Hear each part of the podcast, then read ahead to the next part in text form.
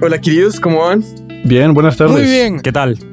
Buenas tardes, buenas tardes. Bienvenidos al episodio 50. ¿Saben, ¿Sabían eso? Es el, el número 50. L. Y qué mejor manera, qué mejor manera. Hoy tenemos un invitado muy, muy chévere porque honestamente es una de, las, una de mis disqueras favoritas. Pero bueno, ya les, ya les vamos a ir contando. Bueno, igual, ya, ya supieron quién es el invitado por el título del capítulo, así que bueno, empecemos de una. Hoy nuestro invitado empezó su carrera en empresas como BMI, ASCA, Blue Water Music, donde tuvo diferentes responsabilidades en torno a licencias, regalías, también mantener una relación con PROs latinoamericanas, representando a productores y compositores, luego adquiere experiencia en la creación, administración y representación de catálogos en empresas como Fashion One y la legendaria Fania Records. Hoy en día, además de dar vuelta a la academia como profesor de Music Business en la Universidad de Miami. Es el A&R Music Supervisor para el catálogo de Fania y Mozart en Concord Music Publishing y ha firmado grandes artistas y compositores como el rapero colombiano Crudo Miss Raw, que acaba de presentarse en el Festival Stereo Picnic en Colombia, la banda de cuatro latinos en Los Ángeles, Chicano Batman, que hoy que grabamos empiezan su tour en Norteamérica. También está la colombiana Elsie del Mar, que recientemente estrenó una canción con Bruces, ¿Qué voy a hacer conmigo? El productor y artista mexicano Camilo Lara de Instituto Mexicano de Sonido, el cual este año está nominado a los premios Música Independiente en España en la categoría como Mejor Artista Internacional. Y finalmente, la multiinstrumentalista mexicana Silvana Estrada, que este año lanzó su álbum Marchita y fue nombrada por Billboard como Latin Artist on the Rise. Señores, demos la bienvenida al director de A&R de Concord Publishing, Pablo Gado. Aplausos. Aquí, aquí, aquí tienes que poner un mariachi de fondo. ¿Cómo vas, Pablo? Bien, wow, es la mejor interacción que alguien me ha hecho en la vida. Contratado, Jorge. Excelente resumen. Olvídate. ¿Cómo estás? ¿Cómo estás? Gracias por venir. Bien, bien, no, acá súper feliz de estar acá. Muchas gracias. Encantado nosotros de tenerte, encantado nosotros de tenerte. Sí, sí, o sea, estamos súper contentos por platicar contigo y pues para ya, justamente, ahora sí que entrar de lleno a todo esto, este, estábamos viendo nosotros una entrevista eh, y una como clase que diste y que están, la podemos encontrar en YouTube porque hicimos como nuestro research previamente, obviamente. Okay. Y a mí me sorprendió y me gustó mucho que empiezas diciendo que tú, tú eres músico y productor, o sea, de primera. Antes de meternos un poco todo a hierro y todo eso, es como en, en un principio tú empiezas como músico y productor y con esa sensibilidad que uno desarrolla cuando ahora sí que está inmerso en crear música, en productor, los sonidos, todo este aspecto creativo sonoro. Quería preguntarte qué tanto influye mucho, o si influye mucho o poco, al momento de ya ejercer tu trabajo de, buscar talento y de comenzar a trabajar con este nuevo oído que te desarrolla cuando eres un músico. Me ayuda muchísimo tener es, ese background de músico y productor porque me hace hablar con los artistas que quiero firmar y con los compositores que quiero firmar en un plano mucho más de uno a uno. En, eh, no es alguien que, que, que, está enfocado solo como los números y, y la plata que va a entrar, sino que de verdad en la conversación que intento pues, tener con todos es enfocado en la música, es enfocado en la música. Y creo que puedo hacerlo pues, desde un punto de vista es sincero, pues porque sé lo que estoy hablando en ese lado. Totalmente, y, y, como en este contexto, digamos, eh, hemos hablado también mucho en, este, en el podcast que la diferencia entre el, la industria del publishing y el recording. Entonces, y aprovechando que tienes este background de productor y músico, queríamos preguntarte como, ¿en qué crees que se fija uno de una ganador de disquera versus uno de publisher? Como en, el, ¿En qué le ven el valor al catálogo si es que hay alguna diferencia? Ese, tratar de enfocarlo un poco hacia allá. Claro, si hay unas diferencias marcadas entre los A&Rs que trabajan para los sellos disqueros y para los publishers. Los que trabajan para los sellos disqueros eh, están mucho más involucrados en, en, la creación de las grabaciones, del álbum, del single, está mucho más involucrado en el presupuesto de el álbum que se está creando, dependiendo pues de la relación, puede estar mucho más involucrado creativamente con el artista en, en, en dar su opinión y decir si esta canción si está bien comercialmente o no. Entonces, como que en el lado del sello izquierdo se trabaja mucho más con el producto final, con el álbum, con el single. En el lado del publishing es mucho más flexible y la relación del A&R con el artista o con el creador es, eh, pues está en todo el espectro. Puede ser desde ser el, el representante del artista en la compañía, ser como el punto de contacto, eh, puede ser involucrado mucho más creativamente y, y, ayudar a la persona a componer mejores canciones. O también puede ser simplemente como intentar presentar a este compositor a otros productores, a otros artistas, que lleguen a mejores estudios, a mejores sesiones, que estén metidos en mejores círculos de creadores, porque ahí es donde salen pues, las mejores canciones. Sí, esa sería la, la diferencia principal.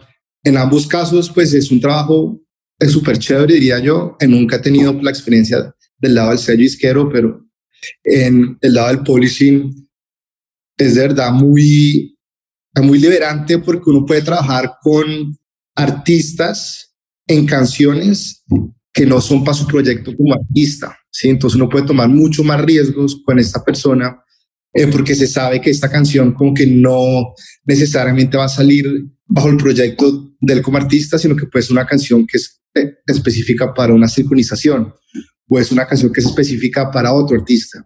Entonces, siempre es chévere ver ese lado de los creadores porque se me hace que están más relajados, como que cuando están componiendo para otra gente, como que no, sí, o sea, como que es otra forma de crear. Entonces, como que es chévere estar con ellos en ese proceso.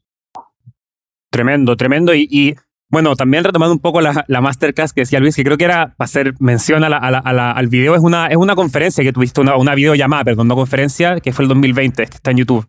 Eh, no sé si era una masterclass, pero bueno, en esa misma llamada también hablaron un poco de, como de data. Entonces queríamos preguntarte un poco de, como de, de eso, porque creemos, o sea, de todo lo que hemos hablado también en el podcast y la industria, se usa mucho la data en la, en, el récord, en la industria del récord se sabe mucho que están viendo los números todo el rato. Entonces quería preguntarte un poco también de nuevo del lado del publishing, como cuál es su acercamiento con la data.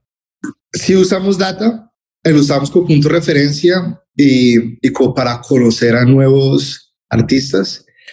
De cada semana tenemos dos reuniones específicas de todo el equipo de, de la IR en Estados Unidos y el mundo. De dos reuniones, una donde es analizar la data de los, de los charts, de los viral charts, de quién hizo, de quién tuvo un incremento en social media y por qué, eh, de quién tuvo un bump en YouTube y por qué. Entonces, como que tratamos de ver esos números dos veces a la semana, eh, una vez en el lado anglo y otra vez en el espacio latino. Esto no quiere decir que nosotros necesariamente estamos buscando firmar al que tenga más streams y más views y más, y más likes.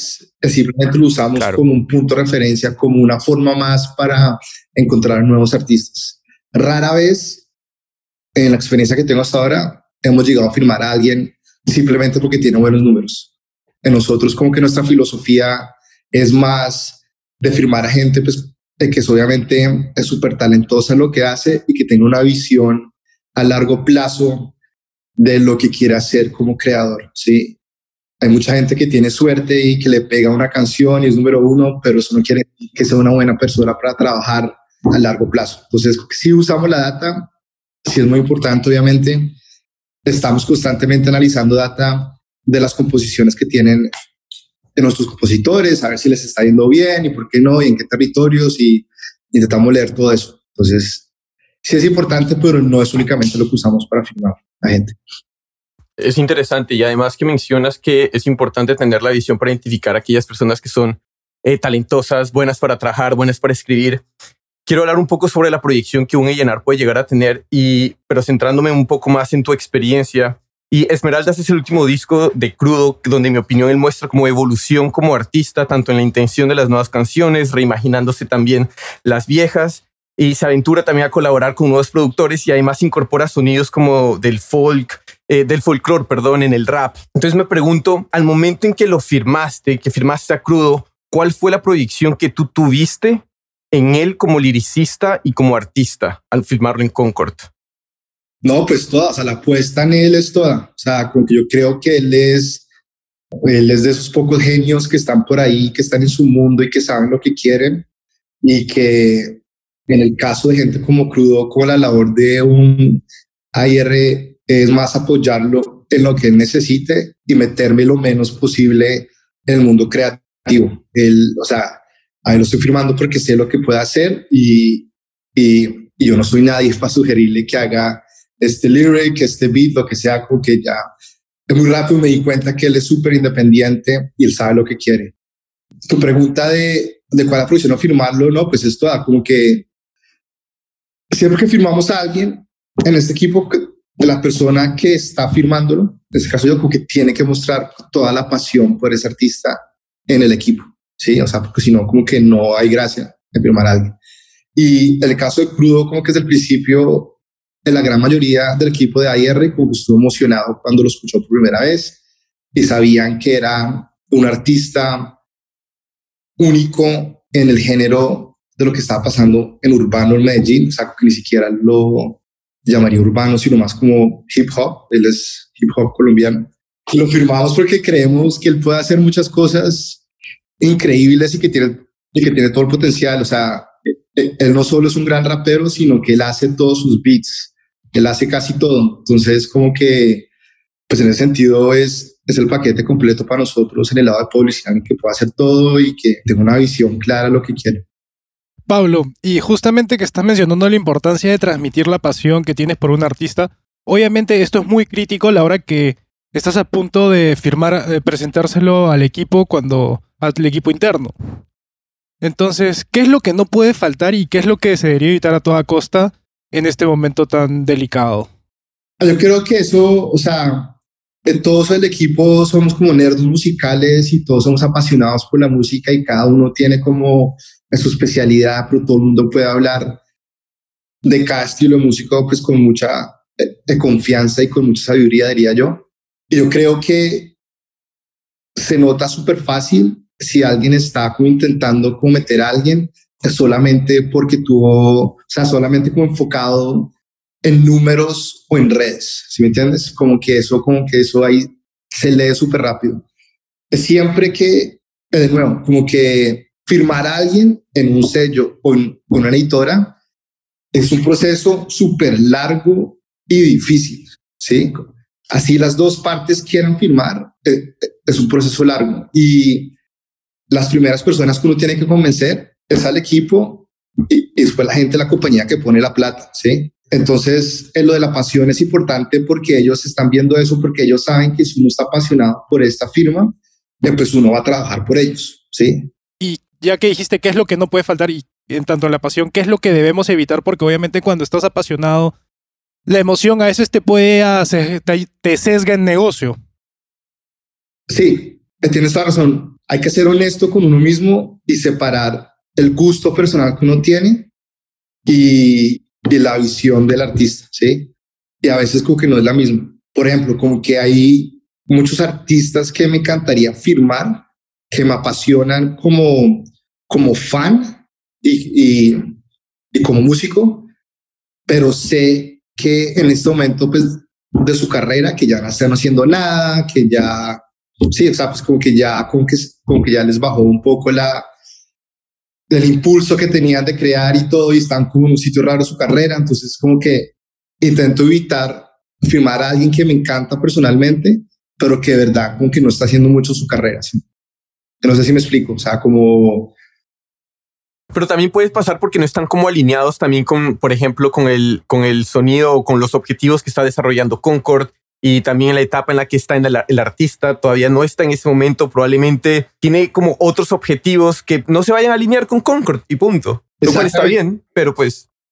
Exactamente, exactamente. O sí, o es un artista que ya no está haciendo música, que ya está haciendo música y que, y que está en la olla, por decir algo, lo que sea, y que verdad, pues, propósito esa persona no es crear música en este momento y, y en fin. Y lo del timing, eso es todo. O sea, lo del timing es todo. Como que uno, uno siempre quiere alinearse con alguien que, o sea, no necesariamente que esté comenzando su carrera, pero que sí que esté comenzando un buen momento su carrera. ¿Sí? Sí. Y esa es como la clave, ¿sí? O sea, porque ya cuando esa persona ya la está sacando del parque, pues ya tiene interés de todos los A&Rs, claro. de todo el mundo, entonces ya como que la competencia es mucho más. Entonces, eh, escoger a esa persona justo el momento antes de que eso pasara. Claro. Claro, empieza como todo ese beating war. Exacto. Exactamente. Y, y, y, eso de empezar, y, por ejemplo, de, de, de, llegar antes y todo, yo creo que ese llegar antes tiene mucho que ver con mmm, ya haber estado regando como una plantica esa relación desde un principio, desde mucho, mucho tiempo atrás, ¿de acuerdo? Y centrándonos entonces como en tu experiencia con Silvana Estrada, eh, que pues, o sea, empezó construyendo su carrera desde 2016, subiendo demos en SoundCloud y después saca su primer EP. ¿Cómo empieza tu relación con ella antes de Concord y cómo evoluciona hasta el momento de firmarla? Claro, Silvana es un gran ejemplo de, el, de un proceso de firmar a alguien y el tiempo que puede tomar, así las dos partes estén interesadas a firmar. Y con ella empezamos a hablar, si no estoy mal, en febrero de 2020. Entonces empezamos a hablar por teléfono con el manager. Desde el principio eran súper queridos, como que había energía, buena energía. Y empezó la pandemia. Entonces ahí como que todo se congeló pues de nuestro lado.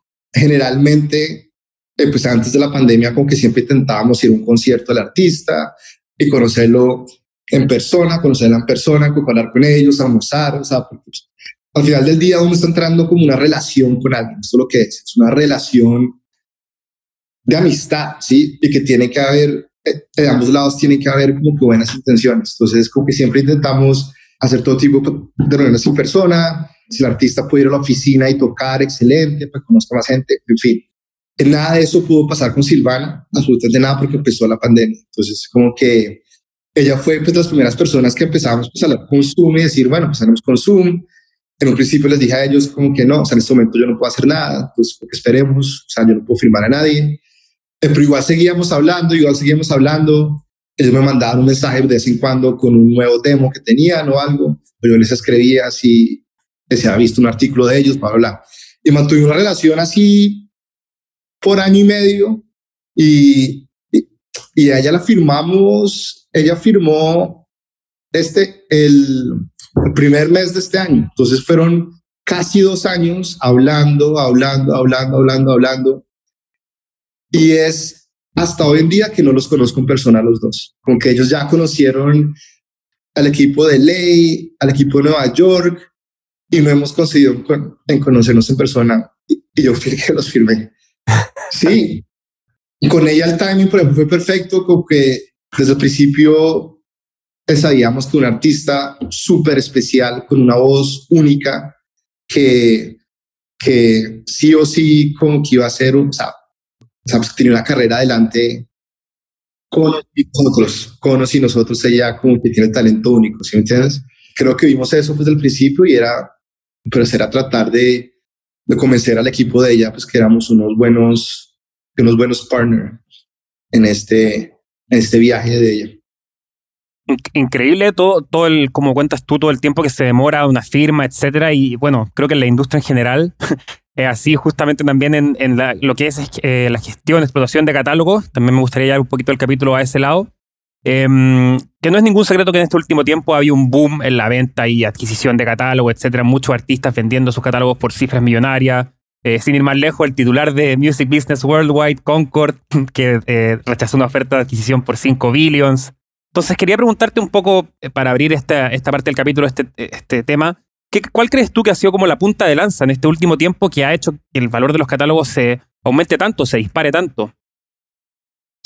Sí, es increíble ver cómo, ¿verdad? Sabes, como que todos estos catálogos legendarios se están generando todo tipo de dinero o sea, te doy mi opinión claro. personal y no a nombre de, de Concord ni nadie. Eh, opinión personal se me hace que siempre que veo estos titulares, estos headlines de que Bob Dylan y que son solo vendió uh no sé cuántos millones, se me hace, o sea, pues bien por ellos que están vendiendo y haciendo plata, pero se me hace que está un poco inflado los precios. Ok. Se me hace que, que hay como, como cierto... Como hype así cierto hype.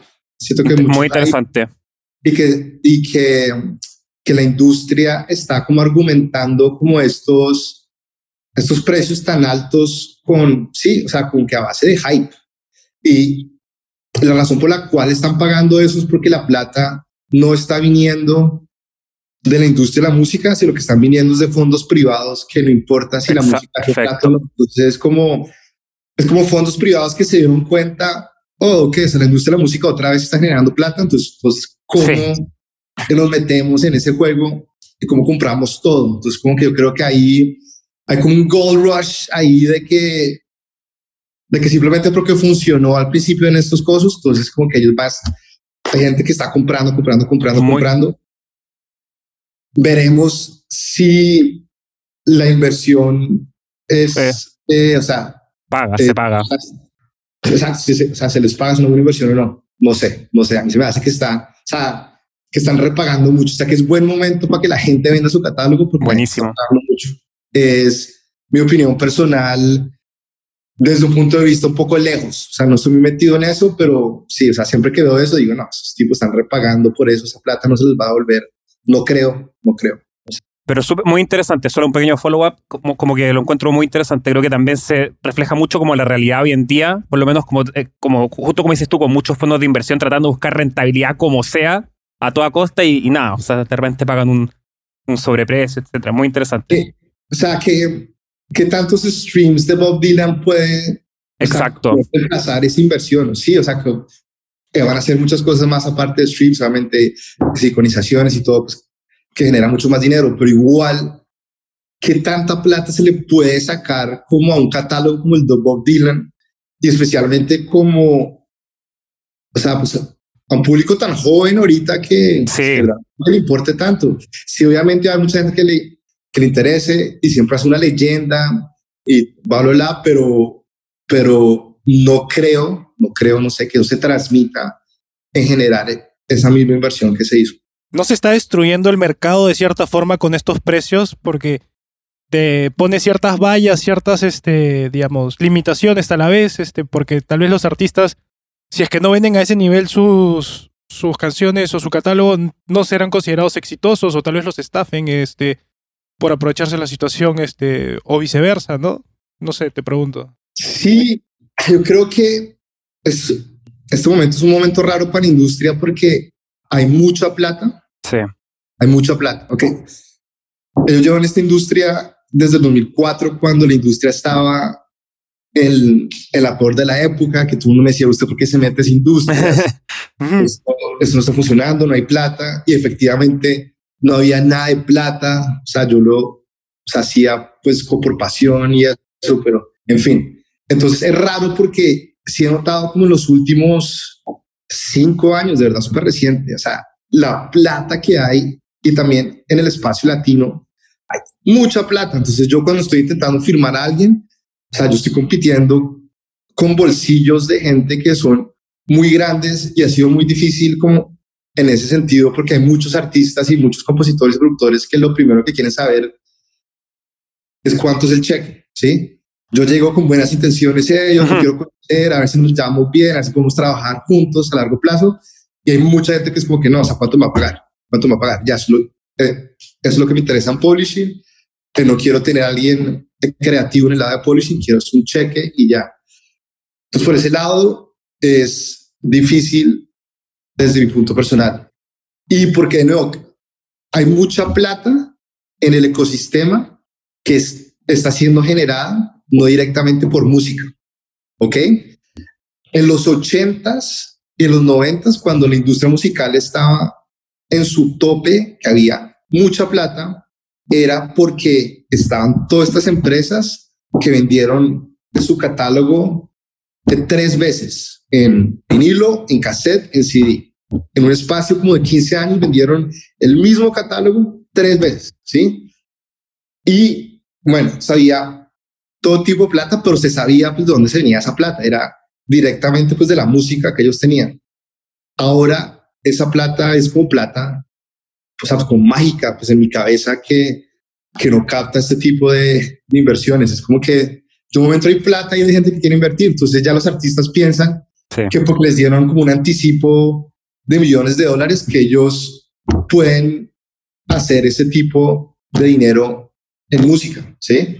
No sé, como que se me hace que sí distorsiona un poco la mentalidad de ciertos creadores, ¿sí? Que, que llegan acá ahora con la expectativa de que tienen que generar X o que el anticipo por firmar con un sello, una distribuidora, un publisher, el mínimo tiene que ser X, o si no, no, es, no les alcanza para el avión. A mí, a mí se me hace súper interesante ahorita que empezaste a hablar hace ratito como de los catálogos de artistas legendarios.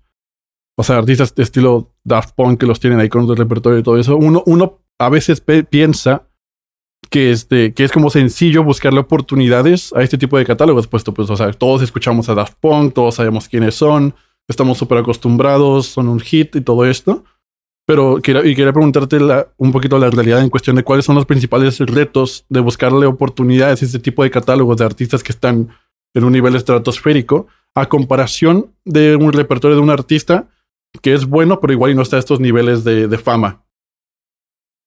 Claro, en el lado del policy, a ver, obviamente ayuda a tener catálogos importantes como esos y catálogos que tienen canciones que por sí solos como que siempre van a estar en, en, en el radar cultural, ¿sí? Como que hay canciones que siempre va a haber una sincronización importante una vez cada dos años, hay artistas que son así. Entonces, esto no deja ser que hay un equipo que está constantemente haciendo el pitching de todo este tipo de canciones y catálogos para todo tipo de oportunidades y con la competencia pues de que hay otras compañías iguales de buenas que están haciendo lo mismo. Entonces como que siempre habrá, o sea, como que solamente porque tengas a Daft cual que sea, como que no quiere decir que, que las oportunidades de verdad como que van a llegar solas, porque pues siempre tras un equipo que está constantemente pensando, hey, ¿cómo le recordamos a todos los music supervisors de Los Ángeles que tenemos a Fania?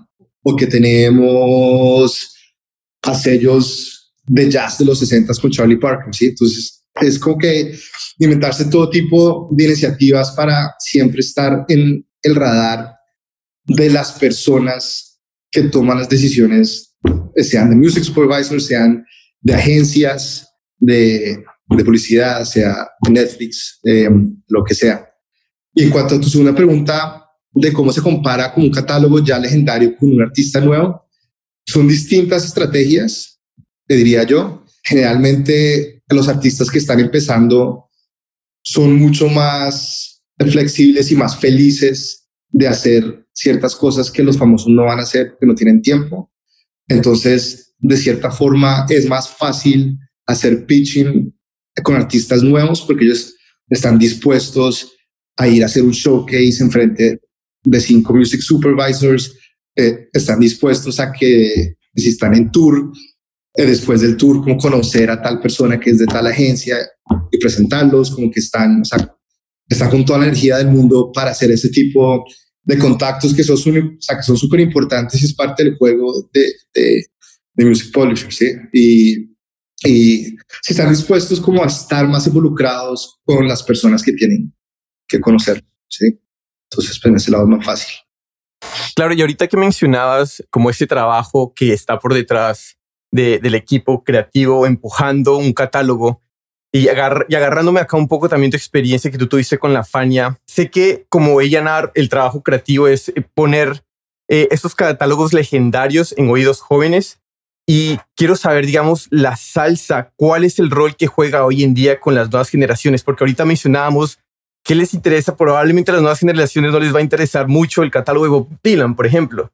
Puede que pase. Y entonces, en este caso, con la salsa, siento que probablemente ese primer paso es poner estos catálogos, presentárselo a artistas nuevos para que se interesen en ellos y lo utilicen de alguna otra manera para así esta nueva música sea el canal para que llegue a nuevos, a nuevos oídos. Creo que aquí es como, como el two-part question. ¿Qué significa en este momento el catálogo de salsa de la Fania que tiene Concord para las nuevas generaciones?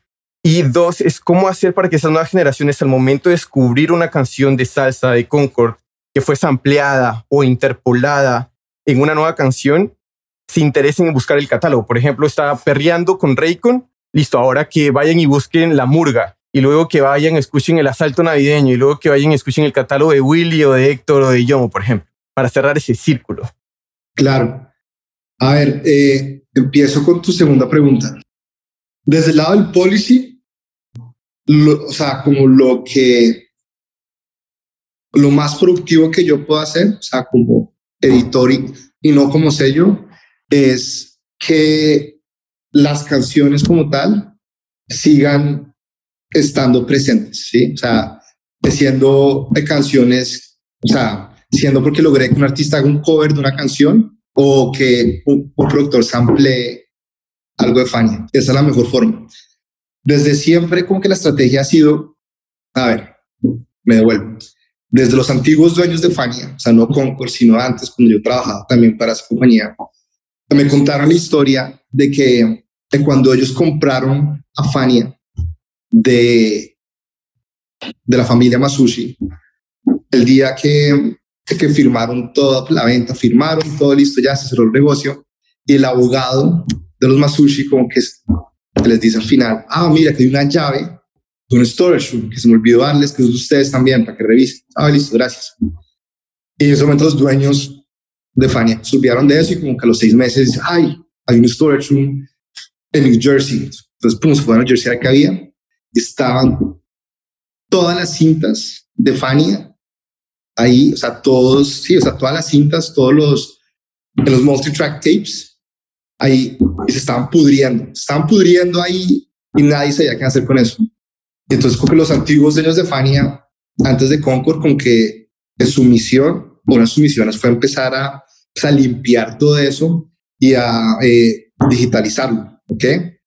Hasta hoy en día creo que se han digitalizado, o sea, ni siquiera un tercio de lo que hay, ¿sí? De lo que hay en esos tapes. Entonces cuento esa historia porque desde antes de Concord como que siempre de gran parte de la estrategia del director de marketing del momento y todo fue llevarle esos stems a los productores, a los DJs, pues para que hicieran lo que quisieran más o menos, ¿sabes? Qué mejor forma de, de llevarlo pues, a una generación que, que llevárselo pues, a, a, todos sus creadores para que los ampleen. Entonces, pues, de ahí salió todo tipo de, de canciones súper importantes y por mucho tiempo, o sea, la estrategia fue de verdad contactar a tal productor, contactar a tal productor, oiga, mire, tenemos esto, pum, acá le mando esto, tan, tan, tan, y se olvidaban de nosotros. Y después, dos años después, como que llegó Sony, ah, sí, es que Tiny, ¿cómo consiguió estos stems?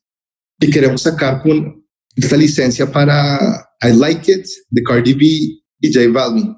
Y eso fue como un, un stem que se le envió, pero sea, mucho antes ni siquiera sabíamos que había hecho algo con eso, entonces, pum, salió este hit ahí de Cardi B con J Balvin.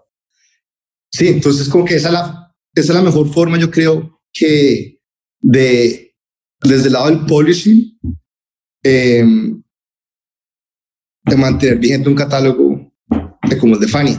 Desde el lado del sello disquero, pues hay todo tipo de formas de que ellos siguen enfocados en sacar todo tipo de reissues y, y, y, de masterizaciones y sacar vinilos que antes no habían salido, sino que salieron solo en los 60 y que ahora están saliendo.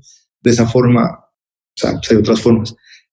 Yo estoy enfocado más en, en, en el lado de los productores, ¿sí? es que ellos sepan que tenemos esto y que ellos pueden, y que ellos pueden trabajar con estos sistemas. Claro, claro. ¿Y cuál es el, el, el, rol que tú ves en las nuevas generaciones que tiene de escuchas también, de audiencia, que tiene la salsa en la vida de ellos?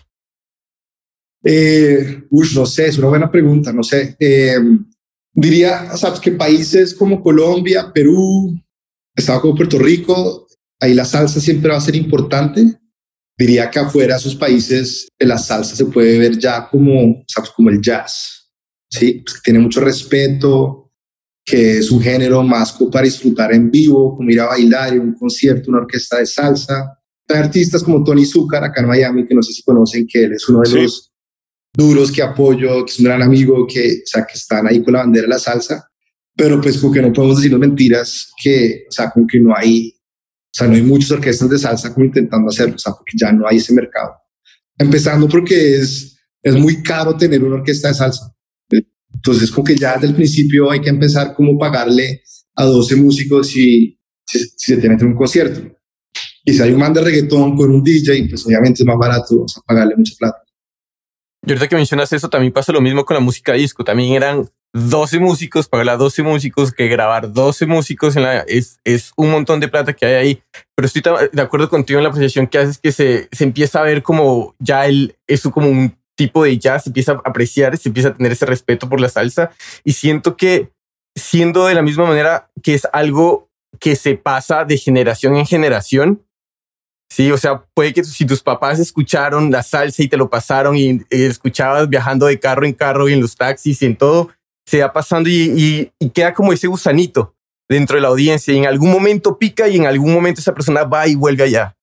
De acuerdo. Y muy seguramente va a haber un artista joven del salsa Exacto. que va a hacer recordar a todo el mundo, oh, había esto es salsa. Pero eso no quiere decir que, o sea, eh, que volvamos a los 60s y 70s y 80s cuando, o sea, la salsa, especialmente pues los países latinos, era todo y era el género, ¿no? Sí, yo también en México estoy viendo como justamente sumándome como a esto, este fenómeno con los boleros un poco, que de repente para meterle el gol a una banda mexicana que es este Daniel me estás matando, o sea que retomó todo este sonido que venía de boleros súper antiguos y los modernizó, por así decirlo, con letras modernas un poco, pero todavía se siente como vintage. Y encontraron un super nicho y los güeyes ahorita la están como, o sea, reventando, están creciendo porque están recuperando esto. Y en mi caso personal eh, pasó lo que tú dijiste, Jorge, o sea, que yo estaba como pendejeando ahí con las canciones que escuchaba, escuché esto y dije, esto suena a lo que escuchaban mis padres, mis abuelos, pero no es lo mismo, pero porque eso no me gustaba, porque sonaba viejito la grabación sonaba mal, por así decirlo. Y ahora es como, órale, ahora está súper chido. y, me metí de lleno y ya soy súper fan. Entonces es como súper interesante eso. Sí, claro. Y eso pasa también mucho con inmigrantes y su sentido de identidad. Eh, yo cuando me mudé acá a Estados Unidos, o sea, yo cuando estaba en Colombia era rock y porque soy súper cool y solo escucho rock y, y Pink Floyd y bla, bla, bla. Y me mudé a Estados Unidos a Tennessee a estudiar y un momento a otro como que escuché salsa y como que abrió algo en mí, como que, wash, la salsa me encanta. Y empecé como a identificarme como, ah, pues claro, es que a mí me encanta la salsa, como una farsa, ¿verdad? Creo que, creo que aquí todos estamos identificados con eso. Sí. Te iba a decir, aprende, Eric. a mí se me gusta la salsa. Y te iba a decir, este, conozco a Tony Zucker, es muy bueno y también, este, también trabaja con Daniela Darcourt. No sé si has escuchado de ella. Sí, de Perú. sí, sí. sí. Sí, No, él, o sea, si hay alguien que puede, o sea, el que lo está haciendo, entrar en la salsa otra vez como el mainstream, es Tony. O sea, tiene todo el carisma y todo el talento. O sea, o sea, con que mejor timbalero en este momento no creo es que un, Es un crack. Y ven, muchachos, no estoy en nada. Así bien, bien. Yo lo decía por lo del rock que tenemos acá, tenía el póster de Metallica y todo. Para que te veráis un poquito, digamos, ¿ah? Pero bien, bien, me sorprendiste. Y también, eh, hablando como es justamente este sentimiento a veces que como nosotros migrantes de nostalgia de que nos recuerda a los países y, y, uniéndolo un poco con la idea que decías también, por ejemplo, que para Colombia, para Puerto Rico, la salsa es como siempre va a estar ahí. Esto, yo creo que la, una industria, que es la industria de producción de cine, de televisión, se ha dado cuenta un poco de esto, ¿no? Y justamente hoy en día estamos viendo que demasiadas productoras, Netflix, Amazon, HBO, todas estas están haciendo mucho contenido local, o sea, series mexicanas para la audiencia mexicana o para inmigrantes mexicanos que, nos, que extrañamos nuestro país, ¿no? Viendo documentales de tacos y todo eso. Y al mismo tiempo pasa en España muchas series españolas y sabemos que la, que la, que la música al final es, una, es como un instrumento más que te puede ayudar a entrar como a esta atmósfera envolvente de lo que estás viendo en la pantalla. Y, y, y, justamente uno de los artistas que tienen que hablar, siguiendo hablando un poco de Silvana Estrada, hasta tuvo un cameo en una serie mexicana eh, llamada Todo va a estar bien, dirigida por Diego Luna. Eh, la vi yo ah. porque, sí, sí, yo, yo, la vi porque pues extrañaba mi país y la vi porque dije, voy a escuchar el acento y todo eso. Y el soundtrack de esa, de esa serie en Netflix creo que está. Es, o sea, es súper, súper chido porque eh, está con toda la, todo el soundtrack es con lo que yo crecí escuchando música. Así, o sea, desde canciones muy tradicionales mexicanas hasta Celso Piña, Descanse en Paz de Monterrey, este, Los Recoditos, Agrupación Cariño, 31 Minutos de Chile. O sea, era literalmente con lo que yo estaba creciendo. Y entonces estamos viendo estas oportunidades que van saliendo para que el repertorio latino poco a poco tenga nuevos escaparates, ¿no? Y quería preguntarte un poco sobre, aparte de estos deals que se han dado con esas plataformas, ¿qué otras oportunidades nuevas tú has visto que se están presentando ante, para los artistas latinos en el mundo del publishing? Ok, yo creo que las oportunidades que se están dando en este momento en el lado de la música o de series de Netflix y, y una de las razones por la cual cada vez como que se está poniendo más atención a sitios fuera de Estados Unidos para grabar y para escoger la música y eso, es porque eh, por primera vez en mucho tiempo, especialmente con música, como que ya se puede eh, citar data citar números de la audiencia de del tamaño de la audiencia que hay en la música latina. O sea, por muchos años era muy difícil hacer eso porque siempre estaba la piratería, que no se podían vender CDs, como que no se sabía eh, eh, exactamente cuándo sí se estaban vendiendo para cada artista por la piratería, pero ahora ya se puede cuantificar y es por eso que Spotify y Netflix están viendo esta data y se están dando cuenta de que Ciudad de México es la ciudad más grande de las Américas, se están dando cuenta de todas estas cosas que, que siempre estuvieron y ya pueden apuntar como a los streamings, a la data. ¿sí? Entonces, como que eso genera todo tipo de oportunidades para catálogos, para música latina. En cuanto antes, o sea, cuando las series eran creadas en Estados Unidos, como que siempre la música era súper cliché, eh, hay, hay, la trompeta mexicana para representar a toda la música mexicana o cosas así, pero ya que se sabe que una audiencia súper grande afuera de Estados Unidos y que se puede crear afuera de Estados Unidos, porque ya eso abre todo tipo de oportunidades a otros estilos de música que son menos reconocidos, diría yo. Eh, y eso pues le ayuda a todo el mundo, pues, a los publishers, a los sellos, a todos. Yo, yo de hecho tengo una pregunta ahora que voy a, voy a correr un riesgo de ser bulliado por, por, por usted y por nuestra audiencia, pero, no importa, lo voy a hacer igual. y quería preguntarte, Pablo. Ah, dale, dale. Salsa, todo esto. sí, no, no, por, por, eso, exactamente, exactamente, exactamente. Agarren los tomates y las piedras por si acaso.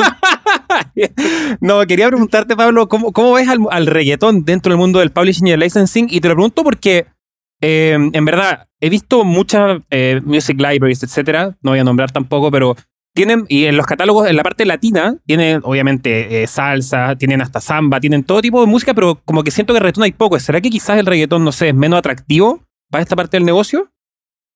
No, o sea, diría que es súper atractivo o tener un catálogo de reggaetón de los top 10 artistas, porque pues, son catálogos que deben generar mucho dinero si es atractivo, diría que lo que pasa es que hay mucha competencia para firmar a estos artistas o comprar estos, eh, catálogos, eh, por lo que veníamos diciendo antes que hay mucha plata, especialmente en ese mundo, y las expectativas del que vende ese catálogo o de artista de reggaetón es de alto dinero. Yo creo que, que, que sí, que es por eso que es difícil como, o sea, trabajar con esos catálogos también diría que, que, que es un género, o sea, es muy fuerte, que siempre seguirá siendo fuerte, que está evolucionando en este momento y que está encontrando más o menos a dónde ir, que está un poco, a que se quedó un poco en lo mismo.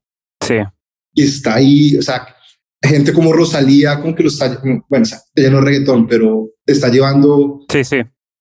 ese género urbano latino como a otros niveles, pero pues sí sigue siendo como atractivo, pero creo que en este momento, y es mi opinión personal, eh, está en un momento que, es, que está buscando cuál es su siguiente líder o su siguiente norte para seguir evolucionando musicalmente. Yo sé que de abril del 2014 a mayo de 2015 estuviste como licensing specialist en ASCAP, en, en, lo que era el sector de música latina, si no me equivoco. Entonces yo te quería preguntar, este, ¿cuáles crees que son los aspectos musicales en los catálogos latinoamericanos que son fundamentales para que sean solicitados en Sync Deals? Digamos, ¿qué es lo que se busca? En licencias de, de sincronización, se requiere que el sonido sea auténtico, ¿sí? O sea, como que, eh, de nuevo, si tú buscas canciones de salsa en cualquier music library, eso suena horrible y, y eso no, o sea, que están buscando que que suene la década que están buscando, ¿sí? O sea, que suenen los vientos, lo que son y eso, o sea, que suene autóctono. Se está buscando mucho en Estados Unidos estilos de música que sea una intersección entre el, la segunda generación latino que habla inglés y español perfecto y los papás que hablan español y hablan mal inglés, están buscando esa música que que o conecte a esas dos generaciones o sí, o que hable de esas dos, sabes, como divisiones, ¿sí? Por eso yo creo que Camilo Lara de Instituto Mexicano de Sonido es, es muy exitoso en sync, porque, o sea, él no lo hizo a propósito, o, o no creo, pero pues el sonido de él es como la perfecta es un perfecto balance entre México, roots, folclore y hip hop, electrónica, cool. Y eso es muy raro conseguir un sonido así. Muy raro, o sea, pues se me hace. Y entonces por eso que en cualquier serie de Netflix, de Gentified, eh, lo que sea, va a estar la, o sea, siempre va a estar la música del LA, el Latinx, lo que sea, pum, está ese estilo de música. Y yo creo que se está buscando mucho eso. Y eso se ve también en, en la música más popular ahorita latina en Estados Unidos, es el corrido tumbado, que es un género de música que yo no entiendo personalmente. Y Aquí tenemos un fanático. Igual, igual. Y yo soy súper fan. Es eso, ¿no? es, es, es, como el balance, o sea, o la combinación de los corridos viejos cantados por una generación de gente ahorita, sabes, que tiene otro punto de vista, ¿no? Y que está en Estados Unidos.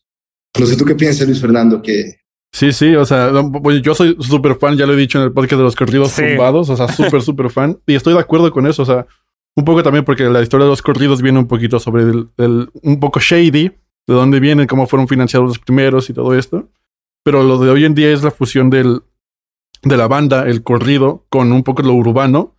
Y sí, o sea, la mayoría es, bueno, la mayoría ya viven en Estados Unidos, de los artistas, Nathaniel Cano, Adriel Favela, por mencionar algunos. El alemán está como en la frontera ahí pero une, o sea, ahorita en México yo me sorprendí porque fui en diciembre y todo era corridos tumbados en México y era como, wow, o sea, a mí me dicen el rarito por escuchar bandas norteñas, corridos tumbados, pero regresé a México y ahí fue como, sí, a huevo, aquí escuchamos todo esto en las pedas y las cantamos como, como mis padres, como mi padre, mis tíos cantaban las rancheras en las pedas. ¿Y la generación, está, la generación de tus padres les gusta o, critican esta, esta Este, les gusta. A mí, por, lo menos le pregunté a mi padre porque le presenté a Adriel Favela. Digo, Adriel Favela también es un poquito chill, no es tan, tan extravagante como Natanael Cano. Pero mi papá es como le gusta y lo, lo, ponía. Hasta a mi mamá le gusta y mi mamá no escucha banda, por ejemplo. Entonces, entonces ahí está algo. La, la nostalgia, el unir generaciones está chido. Escuchen más corridos tumbados todos. Taré caso, Hay que reconocer que te molestamos varias veces ¿ah? en, el, en el podcast por, por los corridos tumbados, pero está bien. No, pero honestamente yo lo he escuchado y no, no me logro conectar. O sea, yo personalmente, pues paso, o sea, pasa y pasa con otros géneros y está bien que sea. O sea, no, todo, no toda música es para todos. Total, total. Y, bueno, muchachos, este, ya estoy por lanzar la última pregunta. No sé si quieren hacerle una pregunta antes a Pablo, antes que yo cierre Dale, con, con la última pregunta. Acá. Bueno, esto ya va pensando a mis amigos de Perú y están interesados en desarrollar oportunidades de publishing o crear su propio negocio o desarrollarse en, este sector.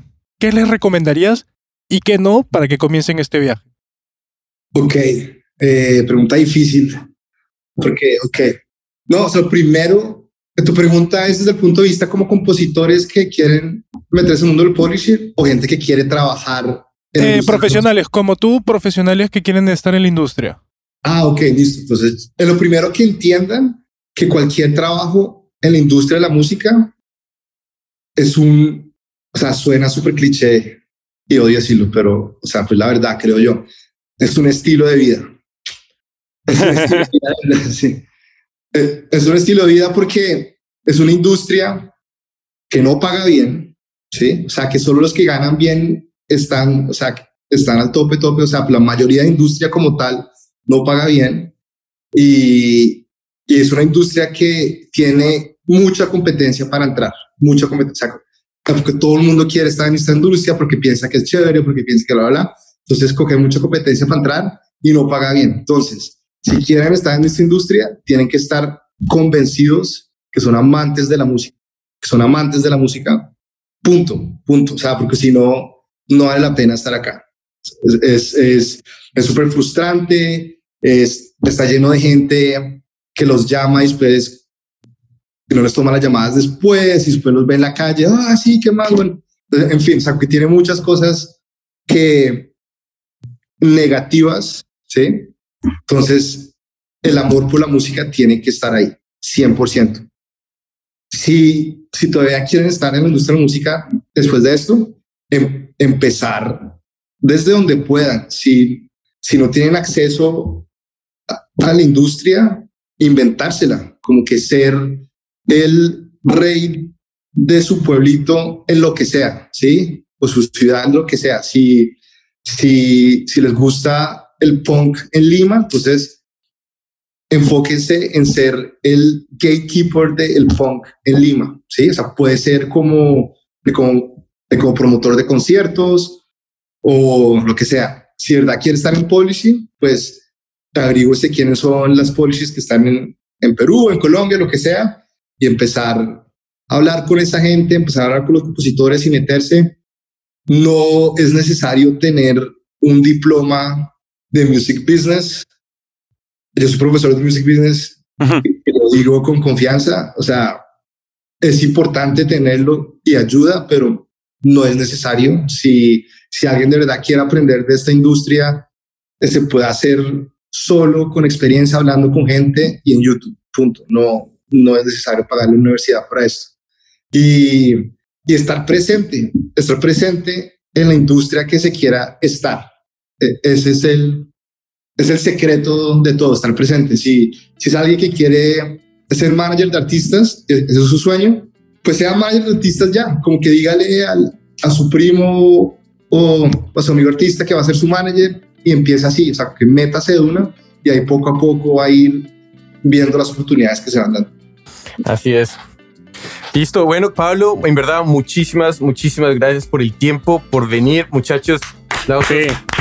Tremendo episodio 50. Muchas gracias.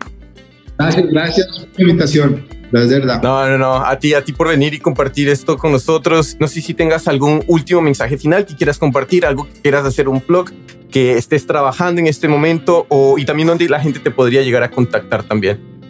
No, cero blogs, que siguen escuchando música. Se imaginó que la audiencia es amante de la música y es un arte que, que amo y, y que espero que, que siga creciendo en, el género que sea y eso solo va a pasar con gente que le gusta la música así como ustedes y la gente que escucha así que, que sigan escuchando y que sigan creando música. Eso es lo más importante. Así es, así es. Bueno, Pablo, muchísimas gracias nuevamente. Muchachos, a todos los vemos la siguiente, en el siguiente capítulo. Que estén muy bien. Cuídense. Chao, chao. Chao, chao. Hey, si ya llegaste hasta acá, muchas gracias por escucharnos. No te olvides de seguirnos en Spotify, Apple Music, Pandora o la plataforma digital que sea de tu preferencia. Si te gustó el capítulo, si te gusta el podcast, no olvides recomendarnos a tu grupo de amigos, colegas. es la mejor manera y la manera más orgánica de que sigamos creciendo esta comunidad. También nos puedes encontrar en Instagram, Facebook, YouTube como 8000 kilómetros podcast y cualquier comentario, duda, sugerencia para mejorar el podcast es más que bienvenida. Nos vemos en el siguiente episodio.